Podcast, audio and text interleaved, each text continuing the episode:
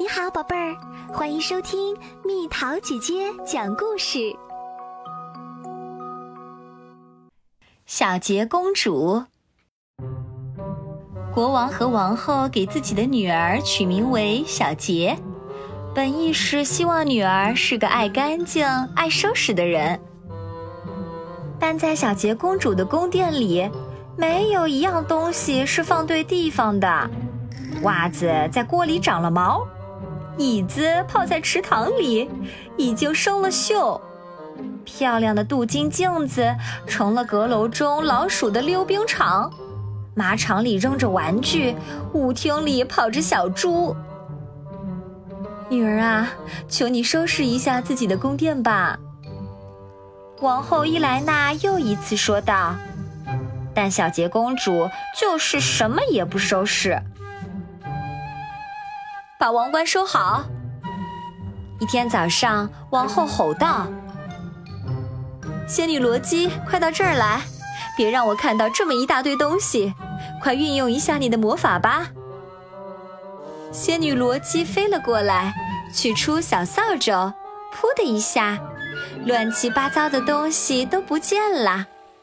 冰箱里的蜘蛛不见了，卷心菜汤里的首饰也不见了。一切井井有条啦，太棒了！王后叫了起来：“我总算可以踏踏实实的穿着溜冰鞋去溜冰了。”才不会！天上突然传来一个声音，王后和仙女罗姬都抬起了头，在大厅的凳子和泽布隆舅舅的雕像之间，小杰公主正用双脚踩着天花板。天哪，她正倒悬在空中，她的头发低垂着，衣服边儿一直耷拉到下巴，别人甚至能看到她青绿色的裤衩儿。女儿啊，快下来吧！可是小杰公主怎么都不肯下来，原来她中了咒语。之前小杰公主玩得很疯。他和花坛里的猫玩捉迷藏，还把厨师的假发偷走，藏到了吊灯上，以至于谁也找不到。可就在这时，他忽然中了可怕的咒语。仙女罗姬，帮帮忙吧！要是他不能像正常人那样走路的话，我就让钟楼的怪物把你吃掉。仙女罗姬用小扫帚挠了挠头，突然。他想起自己曾经从秘密魔法书里读过这样一句话：“若想解除咒语，就应让公主结婚。”第二天，仙女罗姬去找塔赞王子。当王子看见小杰公主的头发一直拖到地面上时，就叫了起来：“太好了，还有弯弯绕绕的藤条可以玩！”他抓住小杰公主的头发，像只猩猩似的在上面荡来荡去。救命！小杰公主大叫起来：“罗姬仙女，快帮我赶走这只讨厌的猴子！”好的，可是你得嫁给他。不行！小杰公主拿出剪刀，一下剪断了自己的头发。塔赞王子马上就跌了出去，摔倒在可怜的仙女罗姬身上。第二天，仙女罗姬邀请矮个儿王子来王宫吃饭。矮个儿王子狼吞虎咽地吃下了一大盘子肉和堆成山的果仁儿。小杰公主眼睁睁地看着王子大吃大喝，她只能躲在角落里生闷气。该怎么办？嫁给他，你也能吃这些好东西了。仙女罗姬说。小杰公主舔了舔嘴唇，不嫁不嫁不嫁！我才不要嫁给这个小矮子呢！让他上来。小杰公主做了个决定，找人搭一张蹦床，他就能把橘子递给我啦。矮个儿王子爬上蹦床，一下子跳得老高。脑袋都撞到吊灯了，接着他看见吊灯上的三十六支蜡烛掉了下去，把仙女罗基砸成了橘子饼，又没成功。第三天早晨，仙女罗基突然有了个好主意。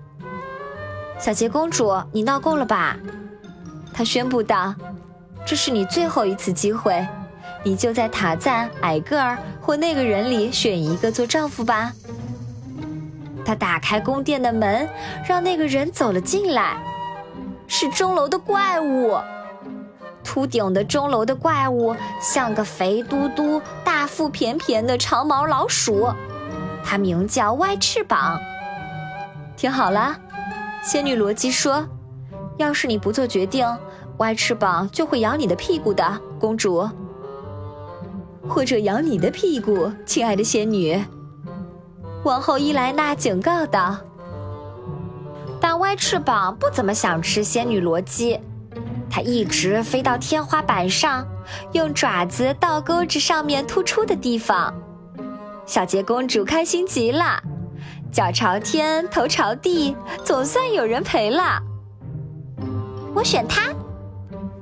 于是魔法解除了。”城堡里所有的家具、画像、地毯都轰隆隆地掉到了地上，小杰公主也掉了下来，但歪翅膀把她接住了。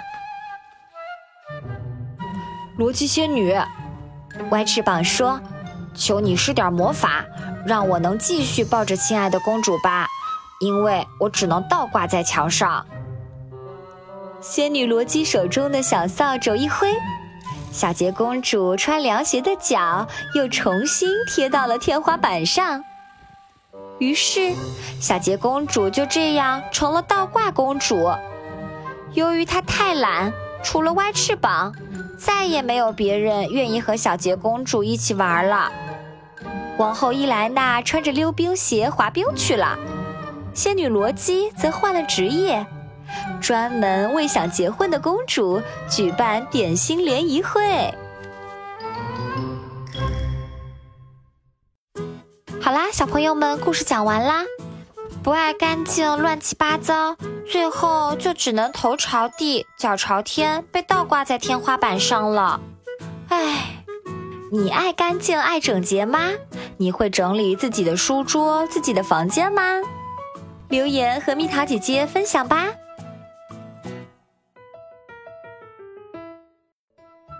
好了，宝贝儿，故事讲完啦。你可以在公众号搜索“蜜桃姐姐”，或者在微信里搜索“蜜桃五八五”，找到告诉我你想听的故事哦。